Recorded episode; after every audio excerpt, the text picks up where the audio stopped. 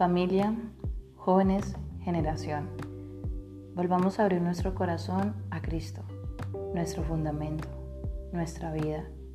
Recordemos la palabra cuando nos dice, sobre toda cosa guardada, guarda tu corazón, porque de él mana la vida.